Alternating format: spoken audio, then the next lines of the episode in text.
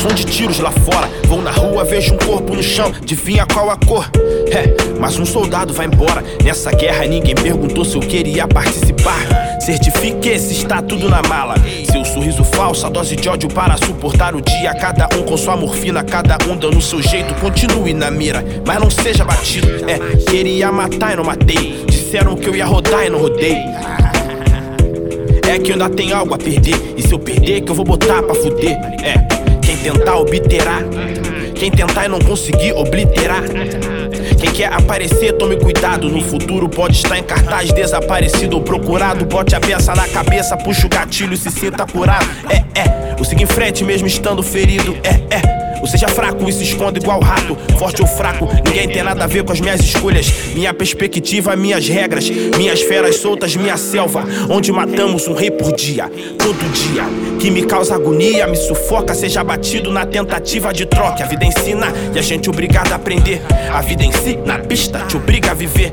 A vida ensina, ensinas, milhas, minas, sinos e sinais para ficar mais sagaz. Deus continua me testando. Demônio continua me tentando. E porra, eu só queria ter um dia normal, é, sem ter que escolher entre o bem e o mal. Pra mim, os dois são letal.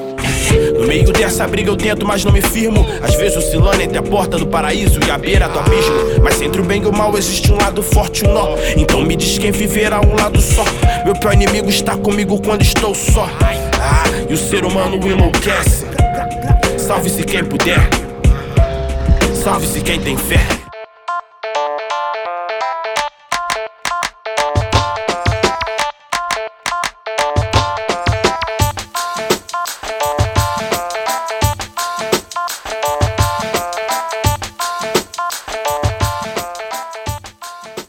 Bem-vindos a mais um Rede Poderosa de Intrigas. Eu sou Patrícia Quartarolo e estou aqui com o Caio Lima. E aí, Paty, como é que você tá? Que animação, cara. Pô, cara, sabe como é que é, né? Sei lá, não sei nem porque eu tô animado desse jeito, não. Nem eu. Eu acho que você tá animado porque a gente vai falar mal de livro. Pode ser, pode ser. Pode ser. eu fiz um teste no BuzzFeed, finalmente eu entendi que meu problema com as pessoas são as pessoas muito felizes. Portanto, Ixi. vamos baixar essa bola, vamos voltar aqui pro normal. Comecei mal, né? Tipo... E você sabe, né? Se o BuzzFeed falou, é porque é verdade. ah, com certeza. Fato. Com certeza. Fato. E aqui a gente vai seguir a nossa série sobre o Na Fissura, do Johan Hari. Que a gente já fez o primeiro episódio, já comentamos, já situamos o livro. E nesse segundo episódio, na verdade, a gente vai unir duas partes, né? A segunda parte e a terceira parte, porque elas têm muitas similaridades. Total. Então a gente vai continuar aqui a série, a gente vai discutir sobre. Eu vou pegar os títulos das partes, pra quem está acompanhando, pra quem é totalmente nerd. São as partes fantasmas e anjos. E até nos títulos elas também têm muita similaridade. Então, pra quem não ouviu ainda, volta lá pra primeira parte, onde a gente explica um pouquinho dessa série, onde a gente fala um pouquinho da, da introdução do livro, né? Dessa primeira parte que foi muito forte, foi muito boa, atrevo-me a dizer. Porque a segunda e a terceira parte foi, foi menos boa. Foram menos boas, né? Não? Não sei.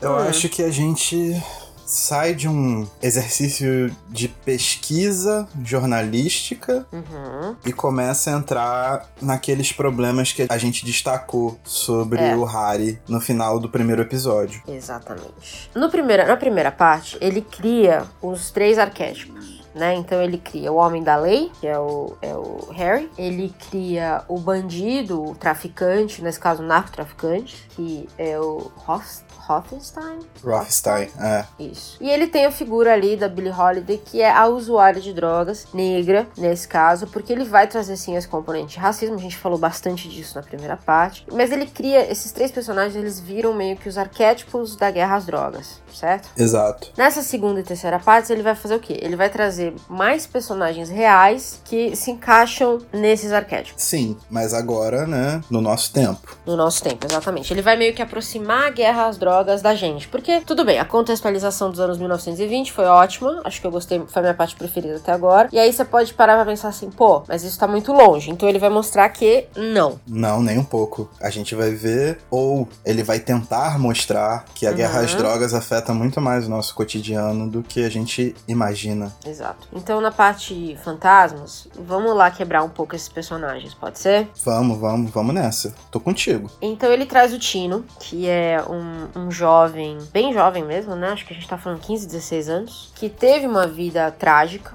Na pobreza e que é, virou traficante. Ele tinha um ponto ali. O Tino era visto como muito violento para defender o ponto dele, o ponto de venda, e era um, um traficante. E aí o, o Harry vai entrevistar o Tino Uhum. sobre a sua trajetória no mundo das drogas e também, eventualmente, a sua saída no mundo das drogas, né? Exato. O Tino fazia parte de uma gangue. Souls of Mischief. Exatamente. É. Que controlavam parte do tráfico. Na região de Nova York ali. Controlava um bairro. Uhum, é. Eu, eu achei interessante a premissa dele trazer esse personagem, porque não é um personagem desconhecido. E aí aqui eu acho que vale a gente colocar um pouquinho também. A gente falou do Harry no primeiro episódio, mas o Harry é um, é um europeu, branco. Ele teve uma outra experiência de como falar de tráfico, né? Acho que ele teve uma outra experiência de como falar de tráfico. Ele tem os privilégios e a classe dele permite que ele veja as coisas de uma maneira muito mais, talvez, fantasiada do que, do que realmente é. E ele Uhum. também teve uma outra experiência de jornalismo. Isso é importante frisar. Excelente, ótimo, é verdade. Porque, por mais que a proposta de trazer o Tino seja, talvez para um público europeu que não lida com as questões de tráfico tão claramente todos os dias, essa história tenha sido, assim, uma história de redenção maravilhosa. Sim. Mas, quando a gente lê aqui, ela é só mais uma história, na verdade. É,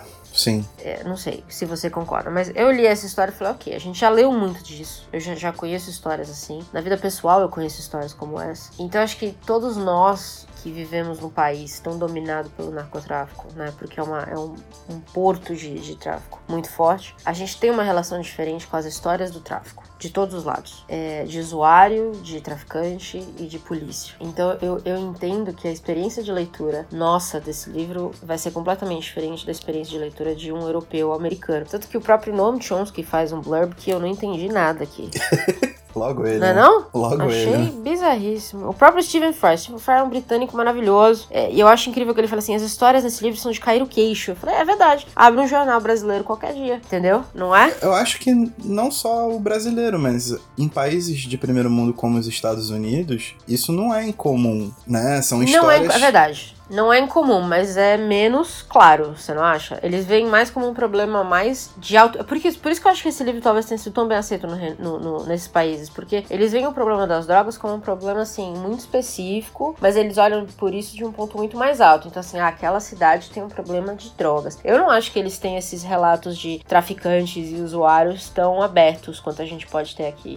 Cara, Será? mas eu acho que hoje, hoje, na época que ele escreve- escreveu o livro, né, nessa década, né, de 2010 a 2019 ou de 2011 a 2020, cada um bota a década como quiser. O principal ritmo musical do mundo é o hip hop, há mais ou menos uma década. Se não é o principal, vem subindo astronomicamente. E quais raps né? O que os raps falam? Ele usa, inclusive, numa parte do Chino, uma frase de uma música do Notorious Big, que se chama Ten Crack Commandments, que seriam os 10 mandamentos do, do, do crack. O Big, ele foi traficante antes de virar rapper. O Jay-Z, marido da Beyoncé, ele só resolveu virar rapper de vez quando ele assinou o primeiro grande contrato, porque no primeiro disco dele, que é o ma- mais clássico e o melhor, ele ainda era um traficante. Então, de certa forma, isso tá no imaginário do norte-americano, que é pra onde ele viaja pra poder descobrir essas histórias, né, Pra poder contar. Então, eu acho que ficou um, um pouco leniente essa questão, sabe?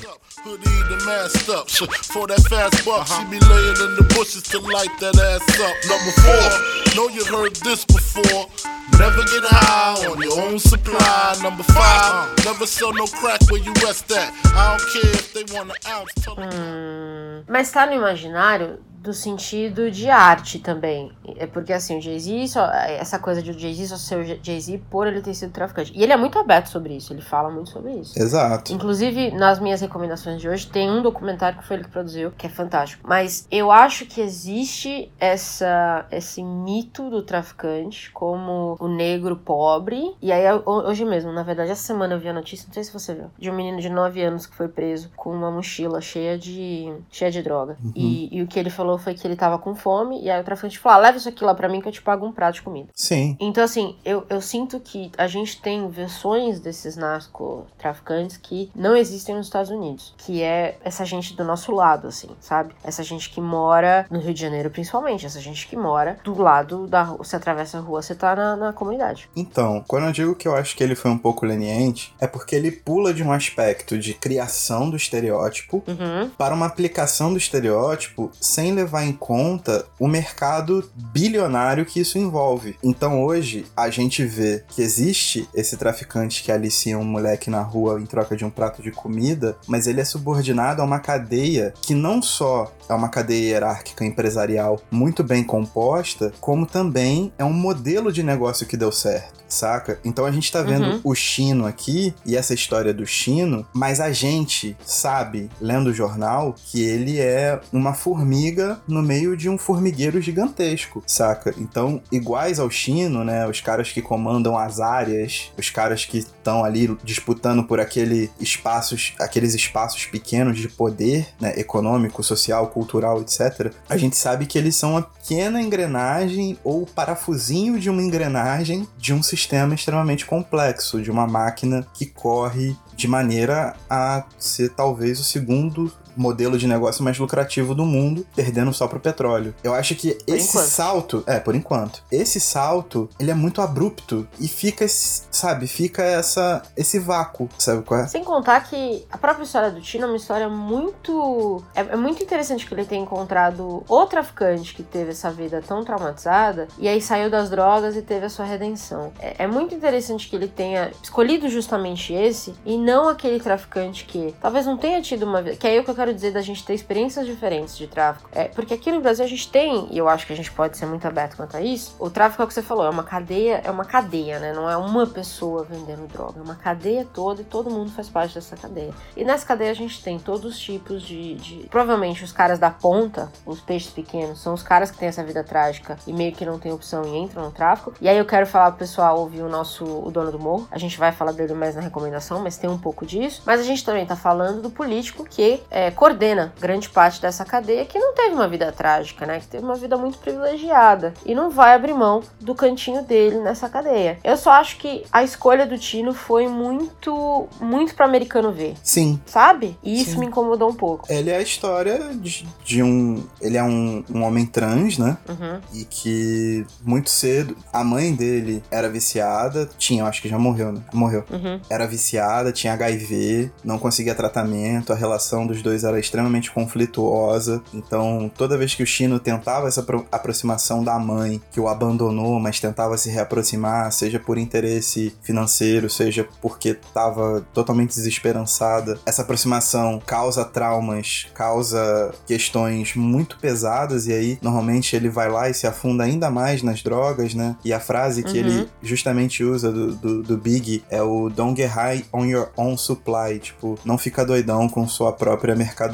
que é um dos mandamentos de quem vende droga. E ele se afunda nisso, sabe? Então ele fica, ele cai pra dentro do vício como forma de espantar esses traumas, tenta se matar e de repente sai e vira um, um ativista anti-presídio. É, que foi uma história, uma parte da história bem mal explicada, assim. É uma história bonita, mas na questão dele virar um ativista, eu acho que a gente só tem um comentário muito vagaroso, assim. E é isso que Uhum. seria bacana explorar, né? Como um traficante pode se tornar um ativista anti-presídio, um cara que tá limpo, que tá procurando maneiras de ajudar pessoas a tratar do vício, de forma a tratar isso como saúde, não como crime, que, que é a tônica do livro por si só ou a própria história do, do Jay-Z, sabe qual é? De como ele saiu de traficante para ser um mega empresário que se demole, se candidata a presidente dos Estados Unidos e tem boa chance de ganhar, mano, sabe qual é? Eu gostaria que ganhasse, inclusive. Eu concordo. Eu acho que, que a primeira parte, assim, a, a ideia foi boa, a execução foi mediana, é, relativamente medíocre. E não só isso, a gente começa a cair, é o que você falou, efetivamente nos problemas que o Harry tem como autor. É, porque a supressão dessas partes de evolução, de transposição de um problema, né, de saúde física e saúde mental para essa reviravolta na vida do Chino, elas ficam suprimidas para que a gente tenha partes assim. E vou ler agora, que foi quando o Chino tentou se matar. O melhor era acabar com tudo de uma vez. tirou os cadarços e fez um laço com eles. Deu um nó duplo, de modo que pudesse cair suavemente, mas sem escapar. Ele amarrou os cadarços no alto da barra, pulou mas o laço estava um tanto folgado e foi o que, o que o salvou. Achei que nem isso conseguiria fazer direito. Tentou se matar outras vezes, outras duas vezes quando tomou um número excessivo de pílulas para dormir, mas fizeram lavagem estomacal e o colocaram na rua de novo. Tipo, isso tá ocupando basicamente meia página, sabe? Isso não é uma parada jornalística, isso é uma criação de uma narrativa, sabe é? Você tá expondo o Chino a uma situação de, de puro desespero, sendo que não é isso, não é fazer da história trágica do Chino uma narrativa que vai fazer com que as pessoas se conscientizem do problema que é a guerra às drogas. Manja? Sim. Tem a outra questão que é o Chino é um mestiço, né? Ele é, ele é, Isso. Ele é um filho de uma, de uma negra com branco. E o pai dele era policial, que muito tarde na vida ele descobre que estuprou a sua mãe. É, é, uma, é uma história bem trágica, uma cena bem trágica. E aí o autor ainda me manda a frase que me irritou mais nessa primeira parte inteira, que era Tino é literalmente um filho da guerra às drogas. O que, que eu falo? O que, que eu respondo a isso? É isso que é tipo brabo. assim, amigo, não é uma novela, sabe? Põe essa, essa informação, porque isso tem a ver com a. E aí ele entra um pouco no que o Tino fez quando descobriu essa história. Mas a gente não precisa reforçar algumas coisas que eu acho que não é uma novelesco aqui, né? A gente não precisa do esclarecimento do autor na tra... no nível de, de tragédia que a gente tem aqui. Sim, e assim, a excessiva comparação do Chino com o Rothstein. Porque É. o Rothstein era o cara que era um poderoso chefão, sacou? Uhum.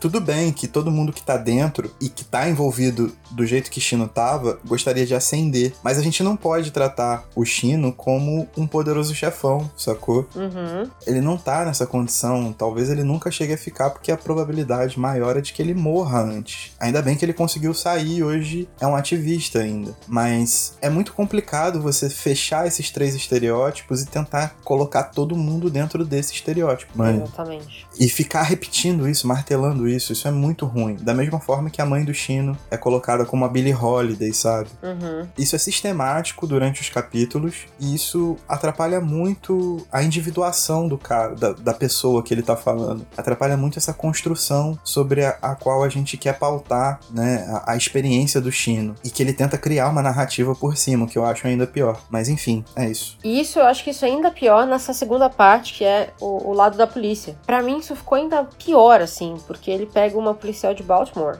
né? Que, que é uma cidade conhecida por ser um, ter um problema seríssimo de drogas. É a cidade modelo, ele- né? Tipo. É, na verdade era uma cidade modelo no combate às drogas. Exato. E aí eu encontrei alguns artigos recentes falando que a questão das drogas em Baltimore está pior do que nunca. Então eu não sei como é que foi definida como modelo. É, o modelo Mas- do que Enslinger queria, porque foi a cidade que aceitou todas as medidas que o Enslinger queria sem questionar. De e deu no que né? deu, exatamente. Deu no que deu. E aí ele acompanha uma policial que assumia essas, essas regras como a base, então ela era uma ela era uma, uma mão forte aí contra o tráfico, e aí de repente ela percebe que não adianta. É, Parece quase que foi uma, uma- Ela pede um amigo, né? Ela pede um, um parceiro. E aí, de repente, ela acorda. Esse, essa parte toda eu achei absolutamente ridículo. Achei forçado a um nível, assim, novela das oito mesmo, sabe? Você precisa resolver em um capítulo a história, o arco desse personagem. E aí você fala, ai, o meu, meu parceiro morreu. Realmente, a guerra às drogas não funciona. é muito complicado, Hum. porque parece que é como se fosse uma iluminação, né? Como se ela, enquanto policial, é, não soubesse daquilo que ela tava fazendo. Exatamente. Saca? Mas ela, Ela tinha era perfeita inocente noção. até o parceiro morrer. Ela não sabia, ela nunca tinha pensado nisso. É, tipo. Até o parceiro morrer. tô aqui só fazendo bem, saca? E de É. repente, quando você vai conferir os números da prisão, e isso é uma coisa que ele mesmo dá no livro, em 1993, 19% dos traficantes eram negros, mas 64% dos presos por tráfico eram negros. Então, tipo, é bizarro a diferença. Será que ela realmente não sabia o que tava fazendo? Não, não faz sentido. Não faz sentido. Não faz sentido. Da mesma forma que a é a redenção dela também fica mal explicada, porque é como se ela realmente tivesse sido iluminada por aquilo. É. E quando a gente trata de um, um assunto tão grave quanto racismo estrutural, quanto guerra às drogas, quanto tudo, todo o entorno né, disso, todos os objetivos da discussão por si só, a gente não pode falar que veio o anjo Gabriel falar que Maria estava grávida de Jesus, tá ligado? Eu entendo que para quem vive numa bolha,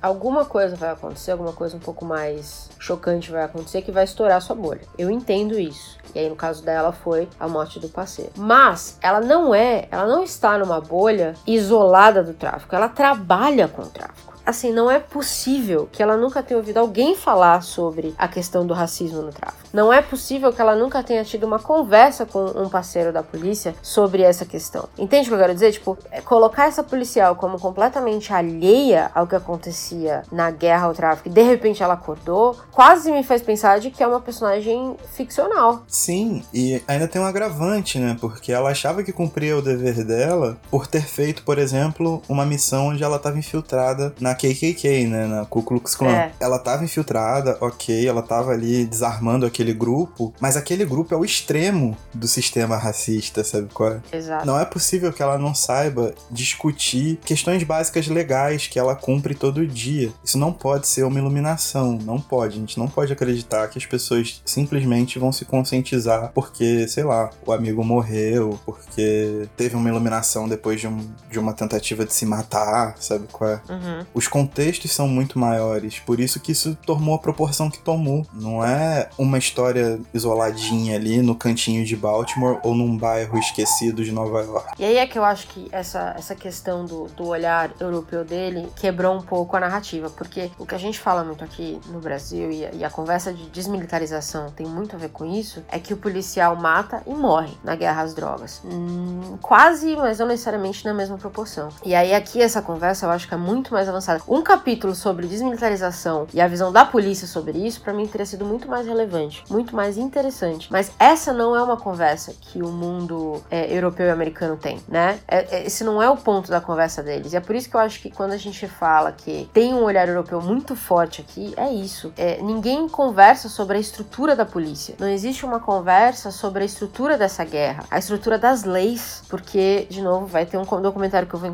é, recomendar que é a 13 terceira emenda. Existe uma lei que fala muito dessa questão da prisão e afeta os negros de uma maneira muito diferente diferente que afeta os brancos. Então, assim, não existe essa conversa. Ele simplesmente disse que essa policial acordou e aí ela deixou de acreditar na guerra às drogas. Então, assim, é muito superficial. Muito superficial. É muito superficial e falamos até sobre a 13 terceira emenda, que eu corroboro a sua indicação. É um belo documentário que trata sobre o sistema prisional e uhum. como esse sistema prisional é racista. A gente já pode ligar até no, na parte 3 com o caso da Márcia Powell, que é um Ótimo. caso bem trágico, porque mostra exatamente isso, né? Como as coisas funcionam dentro das prisões e como ele não questiona por que existem essas prisões, porque todas essas prisões são privadas e qualquer instituição privada é feita para dar lucro. Vamos saca? falar do caso da Márcia então, que é uma porrada também. A, a, história em si é uma porrada, a conclusão dele é cagada, mas vamos lá. A Márcia era uma presa no Arizona. Exatamente. Foi presa porque acho que ela tinha o quê? Dois, dois baseados, ela tinha um pouquinho de maconha, não era isso? Foi presa, foi mandada para uma das prisões modelo, que inclusive o xerife chamava de. É, como é que ele chamava? Como se chamava? Campo de concentração. Campo de ele concentração. chamava de campo de Isso. concentração, abertamente, para o público, para quem quisesse ouvir, porque era uma, uma, uma, uma, uma prisão privada, como você falou, que era feita no modelo do Harry, do que o Harry queria, né? Inclusive, quando o autor cita o Harry pro xerife, ele fica até emocionado. É meio que o modelo, a pessoa é, modelo da vida dele. No caso, o xerife se chama Joe Arpaio, ele se auto-intitulou The Toughest Sheriff of America, o xerife mais durão da América e ele foi afastado do cargo no governo Obama por abusos diversos a várias leis e a questão de direitos humanos. E o governo uhum. Trump absolveu todas as acusações dele e ele tentou se eleger ao Senado americano. Chocante. A Massa, então, ela foi presa, tá nessa prisão, nesse campo de concentração modelo para mulheres. E aí tinha ali uma, uma solitário, não é? Que era com aberto, para quem não sabe, o Arizona é o deserto deserto. Isso. Deserto americano. As temperaturas chegam a 45 graus. E pensa, 45 graus no deserto. E aí a solitária, ela era no meio do deserto aberto. Então você ficava ali exposto ao sol. Era uma jaula. Isso, uma jaula, é verdade. A céu aberto. E a Márcia estava lá dentro. E resumindo a história, ela foi assada. Morreu cozida. Exato. E a polícia ali em volta, os policiais ali, o, o pessoal da, da prisão, via, viu que ela estava, não reagia, teve uma hora que ela caiu no chão, ela não se mexia mais, mas ninguém fez nada. Só deixou ela terminar de cozinhar e depois recolheram tudo e já era. E a gente não tá falando isso levemente. Efetivamente, os, os médicos falaram que os órgãos dela foram cozidos. Exatamente. E aí isso meio que chocou as pessoas que achavam que no campo de concentração, não sei o que elas esperavam que acontecesse. E aí ele vai contar um pouco da experiência das demais presas nessa prisão específica. Sim, exato. Mas em momento nenhum ele entrevista a empresa privada que cuida da prisão. Perfeitamente. Não entrevista nem autoridades do Estado que possam tentar esclarecer, porque até hoje o companheiro da Márcia tenta lutar por alguma justiça e não consegue. Exato. E aí, aí, aí tem um outro agravante do, do autor, que é ele vai querer contar a história da Márcia, que é uma maneira até interessante de mantê-la viva, né? De trazer sua história à tona. E aí ele entra na história do parceiro dela, e a história dela fica brevemente secundária ali. E aí tem aquela conclusão ridícula que é: puxa, se ela não tivesse sido presa por causa da guerra às drogas, a vida teria sido diferente. Que você pode dizer isso para todos os personagens desde o começo dos tempos que foram presos por causa da guerra às drogas. É. é se não, ah, se não tivesse a guerra, não tava. Exato. Nada aconteceria Chocante, se é. não tivesse guerra. Conclusão maravilhosa. Bacana, chefe. E aí? Exato. Eu li esse capítulo e falei, caralho, ele tá contando uma história pesadíssima, realmente pesada. Ele podia ter feito muita coisa com esse capítulo só. E é o que você falou no começo que eu acho que vale a gente reforçar. Ele de maneira nenhuma questiona as estruturas econômicas da guerra às drogas, além do fato de que ela gera bilhões. Ele só questiona as estruturas sociais da guerra às drogas, o que é um problema em si. Sim. E sabe qual é. Pelo menos até agora, né? Peraí, até agora, né? É, a gente leu três agora. partes, então até agora, pelo menos. Sabe o que é agravante, por exemplo? Ele chega e fala sobre o Chuck Ryan, que é o cara que é o coordenador de segurança do sistema de segurança do estado do Arizona. Uhum. Esse mesmo cara, no governo Bush, foi ser o consultor do governo sobre a administração do sistema prisional no Iraque, que foi justamente quando rolou aquele escândalo de Abu Ghraib. Uhum. Imagina só, se a maior causa de prisões nos Estados Unidos é a guerra às drogas, e esse cara, Chuck Ryan, foi acusado pelos crimes contra a humanidade que ele cometeu, né, junto a toda a estrutura de exército americana que tava lá é, em Abu Ghraib, no Iraque, será que não teria como, tipo, você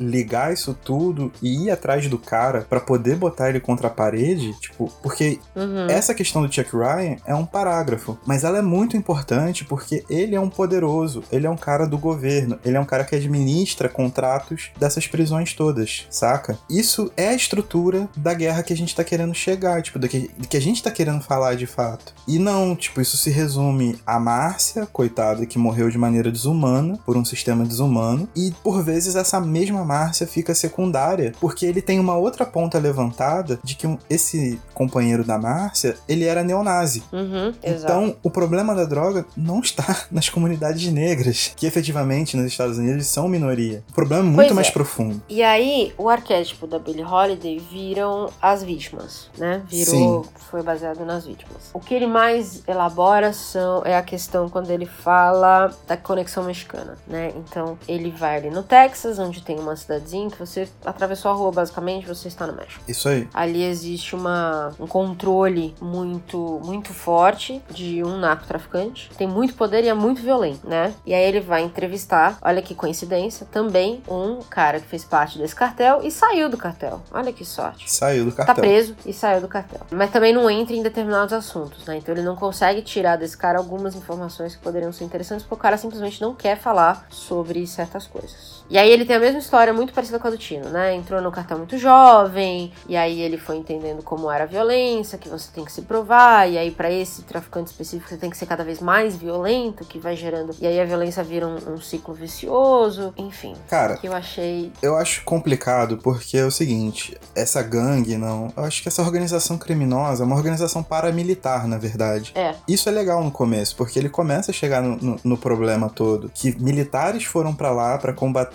problemas fronteiriços, também relativos a tráfico de drogas, e alguns viram quão lucrativo era e resolveram fazer uma unidade paramilitar chamada Zetas. Uhum. Há um tempo atrás dava pra ouvir bastante coisa sobre eles no noticiário, inclusive aqui no Brasil. Mas enfim, e eles Militares americanos. militares americanos. E É. esses militares, eles realmente treinavam os caras da maneira que soldados treinavam. Então eles não eram só uma gangue, não eram só uma facção. Eles eram um grupo paramilitar. Eles eram treinados e equipados com tecnologia, com armas, com, com treinamento de artes marciais, com treinamento em diferentes tipos de armas, em diferentes tipos de, de, de, de, explosivos, essa coisa toda. Fora a organização do tráfico por si só, né? Que é já uma organização administrativa gigantesca. Uhum. E esse Rosário, ele foi um cara que passou três anos da juventude dele, tipo dos 16 aos 18 anos, né? 16, 18, 19, por aí. E ele quis sair, só que ele só saiu porque ele se entregou. Só que mesmo na prisão, ele tinha medo, porque esse grupo paramilitar tinha suas conexões dentro da prisão também. Alguns E foram ele foi presos. atacado, né? E ele foi atacado diversas vezes. E de Uhum. repente ele aparece dando entrevista, manja. É.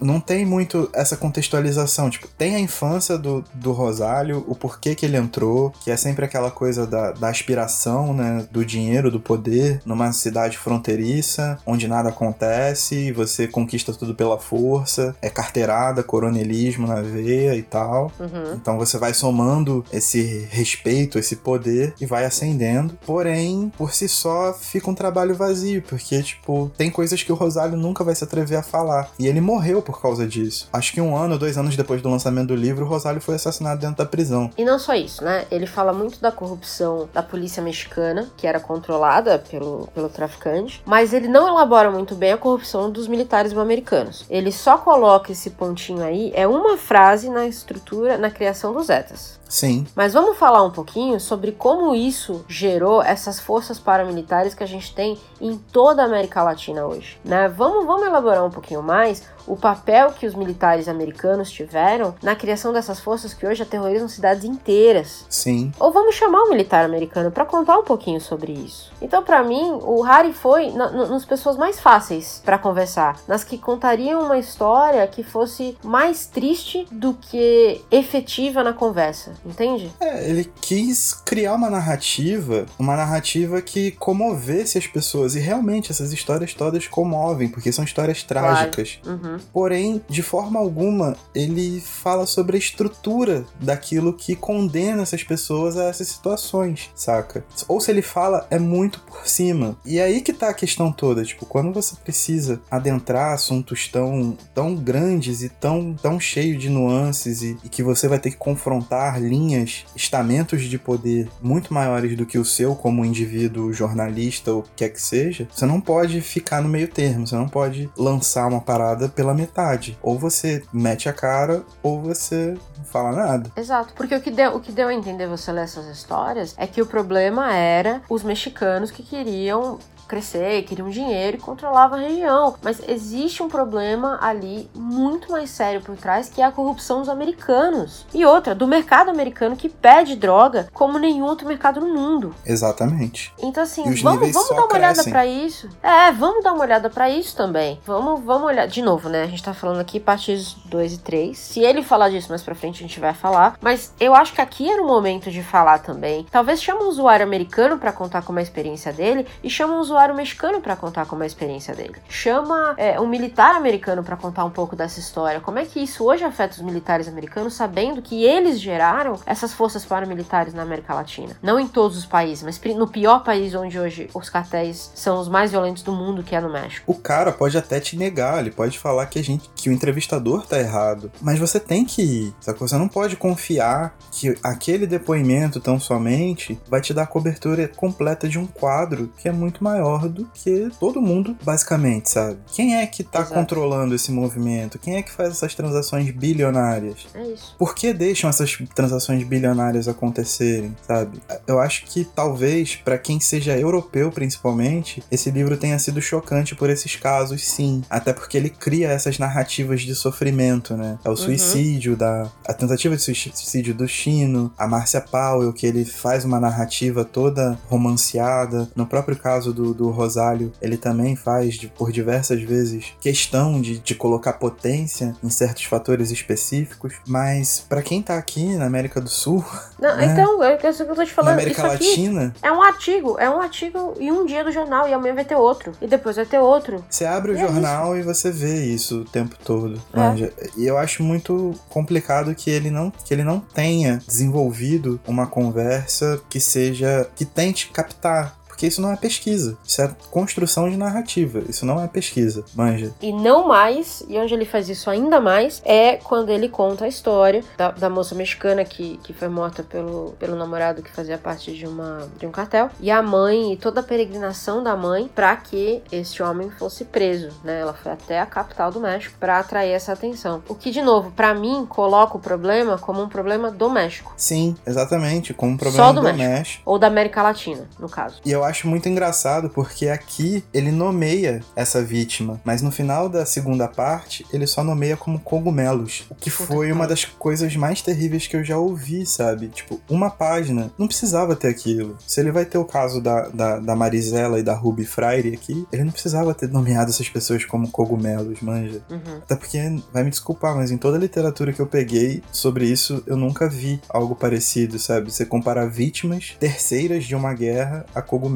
Eu acho que é uma parada completamente. É um recurso completamente desnecessário, um recurso completamente infantil também. Ele tenta infantilizar a narrativa, perdão, ele tenta infantilizar a história das pessoas. Eu acho que eu acabei de encontrar esse termo, mas é isso, ele tenta infantilizar. É como se ele estivesse colocando figuras no lugar de palavras, como que é E aí, Né, o nosso excelente, presidente. porque aí eu quero reforçar, eu não sei se eu falei isso na primeira parte, mas eu quero reforçar aqui. Pra mim, essa segunda e terceira parte mostraram o quanto o Harry, eu já te falei isso, é colunista, mas não é jornalista. Exato. Ele é um colunista porque o que é a sua coluna? A sua coluna é uma coluna de opinião, né? Você forma ali a sua narrativa e dá a sua opinião em cima de determinado assunto. Um jornalista, e aí aqui eu acho que ficou gritante a diferença desse livro pro da Lilia, por exemplo. A Lilia tinha parágrafos inteiros só de dados. Sim, Que é- sim. você podia analisar e tirar a sua própria conclusão. Sim. O Harry, ele não só cria narrativas, como ele efetivamente, em alguns momentos, dá opinião. Eu acho que ele modifica números e manipula números, porque os números aparecem no meio da narrativa. Então esses números vão convergir para aquilo que ele tá escrevendo, sacou? São poucos os momentos em que ele realmente usa números efetivos. Foi um da. Eu até citei um pouco antes, né, sobre, sobre os presos por tráfico em 1993, mas isso é muito grave, cara. Isso é muito grave, porque Fora você manipula quando. a história. E fora quando ele convenientemente esquece de citar alguns números. Então, por exemplo, qual a faixa etária padrão de quem começa a trabalhar no cartel? Qual, a faixa de, de policiais que morrem no, no trabalho? Quantos policiais se converteram a ativistas anti-guerra das drogas? Qual que é o, o, o treinamento dos policiais e quanto tempo eles passam falando dessa guerra? Sabe assim, ele esquece de falar coisas muito, muito importantes, eu acho, pra história. E que talvez os números não corroborassem o que ele quer dizer. Sim. Então, tem alguns trechos aqui, efetivamente, deixa várias perguntas que ele convenientemente não responde. E eu acho que, por exemplo, puxando aquele documentário que a gente citou no primeiro, no primeiro episódio, The House I Live In, que ele É. coloca, inclusive, como referência no livro, puxando o documentário 13ª Emenda, puxando o documentário sobre os Panteras Negras, que também tem na, Net- na- na Netflix, você vê que outras pessoas foram importantes nesse processo para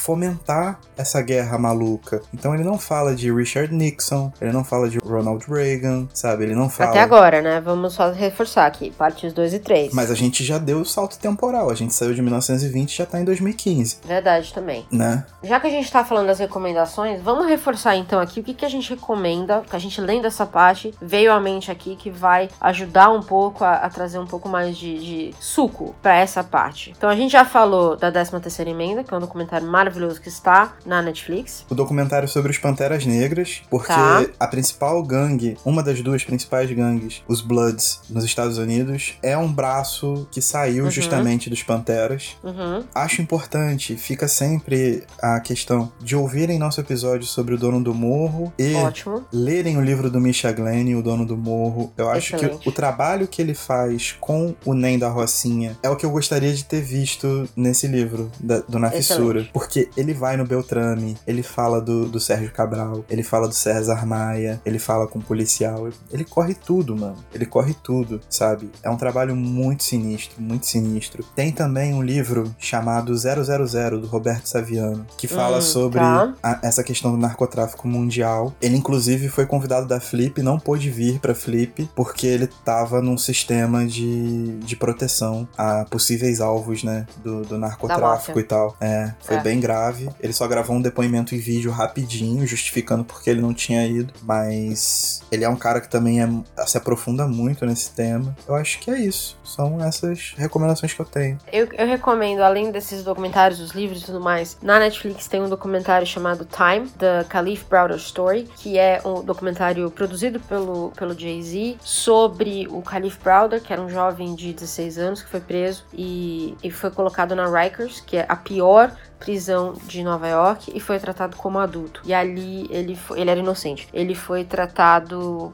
apanhou pra caramba. E aí tem, tem algumas pesquisas que falam sobre a questão da solitária, onde depois de 40 dias na solitária o nosso cérebro começa a espanar. Ele ficou acho que mais de dois anos na solitária. Então é, são sete episódios, é pesadíssimo e, e isso aconteceu acho que em 2016. E aí eventualmente, não vou contar a situação, mas enfim, tudo que acontece leva o governador na época a decidir que Rikers precisa ser fechada. E tem um componente racial muito forte nessa conversa. Vale a pena assistir, mas assim, esteja preparado psicologicamente, porque é pesado, real, real. E aí, Nessa mesma linha, também tem Olhos que Condenam, né? eu olho que condena, exatamente, na mesma linha, mesma coisa. E aí, a ficção inspirada na realidade, que eu acho que ajuda as pessoas a terem uma noção melhor da construção do narcotráfico na América Latina, é Narcos. Que pode ter ali seus defeitos de narrativa e tudo mais, mas eu acho que é muito importante para as pessoas entenderem a geografia do narcotráfico. Porque ele começa na América do Sul e ele vai subindo, porque ele vai se aproximando do principal mercado, né? Então, quanto mais próximo você tá do mercado principal que você tem, menos perigoso ela era a logística de transporte. Então, esse, esse narcotráfico começa a Bolívia, Colômbia, e ele vai subindo até os Estados Unidos, até a, a fronteira dos Estados Unidos, que é o que a gente vê hoje. Então, o Narcos eu acho que fez isso muito bem, em, em mostrar essa, essa, é, essa organização do narcotráfico que vai se aproximando do principal mercado, que ainda é o mercado norte-americano. Então, eu assistiria não só porque eu acho que a história em si é relevante para a América do Sul, explica muito sobre o que é a América Latina hoje, mas também explica muito de por que o, o tráfico começa na Colômbia e vai parar no México, que eu acho que nem todo mundo faz essa ligação. E de novo, fala também um pouco do papel do DEA, né, que a gente a gente conheceu aqui como ele foi criado, mas acho que Narcos mostra como ele efetivamente se intromete na guerra nos países onde ele, entre aspas, não é chamado. E eu acho que tem um. deixa aí uma, uma conclusão relativamente nefasta. Então eu acho lembrei que. de uma, eu Manda. lembrei de uma agora, que é uma ficção do nosso mestre maior, Roberto Bolanho. Boa. Mas no 2666 tem um capítulo dedicado, se não me engano, é o terceiro capítulo, a relatar mortes de mulheres que realmente aconteceram. Ele até cita, né? No livro é uma cidade fictícia, mas essas mortes aconteceram em Ciudad Juárez. Hum, Durante anos, mulheres morreram de maneira inexplicável. Foram muitas, muitos feminicídios. E essas mortes são consequência de um estado de violência e militarização geral. ótimo. Muito bem Então, lembrado. se você quer entender o que são esses, entre aspas, cogumelos, eu acho que a ficção do Bolanho te dá algumas dicas pra você pesquisar e ver que não são fungos que nascem. Porque É eles chamam as pessoas de fungos, mano. Que merda é essa? Acho que essas recomendações elas, elas colocam um pouquinho mais de, de né, o que eu falei, de recheio no que o Harry tentou fazer, mas pra mim faltou, faltou muita pesquisa aqui. Acho que se ele tivesse visto tudo isso, lido esses livros e entrevistado mais gente, talvez ele tivesse um pouco mais de. Talvez a gente conseguisse ler esse trecho e falar assim: caralho, que, que trabalho de pesquisa. Mas eu acho que deixou muito a desejar essa segunda e terceira parte aqui, porque é aquilo, a nossa experiência com tráfico, com histórias de tráfico, são, é completamente diferente, claramente, da dele. Então, infelizmente, né, eu diria. Mas, pra mim, é meio que como se uma pessoa que acabou de descobrir o narcotráfico tivesse escrito o livro. É, e até agora, como ele intitula essas pessoas como cogumelos, as mortes dessas pessoas justificam amplamente a manutenção desse sistema, saca? Uhum. Acho que tem um pouco do efeito sabe? Uhum. Porque não tem a cadeia, não tem. Não é que não tem a cadeia, isso também seria acadêmico demais, mas ele não mostra quem tá por trás dos panos, É isso aí. sabe? E de novo, vou reforçar, né? Antes que venham os comentários, por enquanto. Talvez na enquanto. parte 4 ele fale disso e a gente vai passar a parte 4 falando que puta merda, que, que reviravolta que ele fez, ele é um ótimo autor. Não sei, nos Exato. aguardem. Até agora, acho que tá faltando coisa aqui. E sobre construção de narrativa, para que vocês tirem suas próprias conclusões, eu vou deixar um trechinho aqui que fala sobre o Chino Harding logo depois que ele realmente se torna um ativista. Com essa nova visão sobre a guerra às drogas, Chino se tornou ativista do movimento Sem Mais Cadeias para Jovens. Quando começamos a falar sobre isso, sua voz subitamente começou a mudar e ele deixou de soar como num filme de Spike Lee para se transformar um personagem roteirizado por Aaron Sorkin, o autor de A Rede Social. Mano, vocês tiram suas conclusões. É, vamos, encerrar aqui, porque eu. eu Vamos preciso- encerrar. Até a vamos encerrar. próxima. Então nos aguardem na parte 4. Fiquem com a gente, leiam o livro, talvez. Vamos esperar, talvez, terminar as partes pra gente saber tudo. Mas até é a próxima. Tchau. E tchau.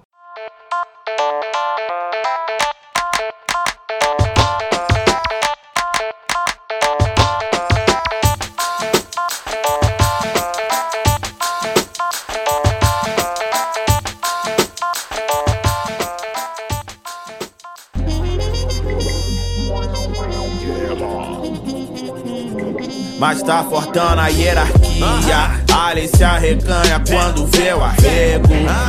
12, 1, 5, 7, julho, os dois empregos. Ela espia e se assanha quando vê o nego. É aquilo, a lei da atração e a lei do desapego. Ele tá brilhando demais, foi que o sol disse. O nome no proibidão pra que o mundo ouvisse. Um por dinheiro, dois por grana e o resto é só cobrança. Não deixa se criar o seu criar de infância. Informantes que é pra não ser capturado. Dominando áreas, odiava pouco espaço. Sua gerência maravilha tava tipo Túlio. Só mordo sairei daqui, tava tipo Getúlio. Quer din cachorro, traz um X9 pra mim. Operação sempre onde eu tava no último mês. Quem é que saberia todos meus passos assim? É que eu fiz tanto mal pra ela e eu nem me liguei. Guerra, guerra, quero viver, quero prosperar. E guerra, guerra, atalho sem tempo pra esperar. E guerra, guerra, pisei em quem tentou rasteirar. Tudo que eu faço é guerra, tudo que eu vivo é guerra, guerra, guerra. Quero viver, quero prosperar. E guerra, guerra, atalho sem tempo pra esperar. E guerra, guerra, pisei quem tentou rasteirar. E tudo que eu vivo é guerra, tudo que eu faço é guerra.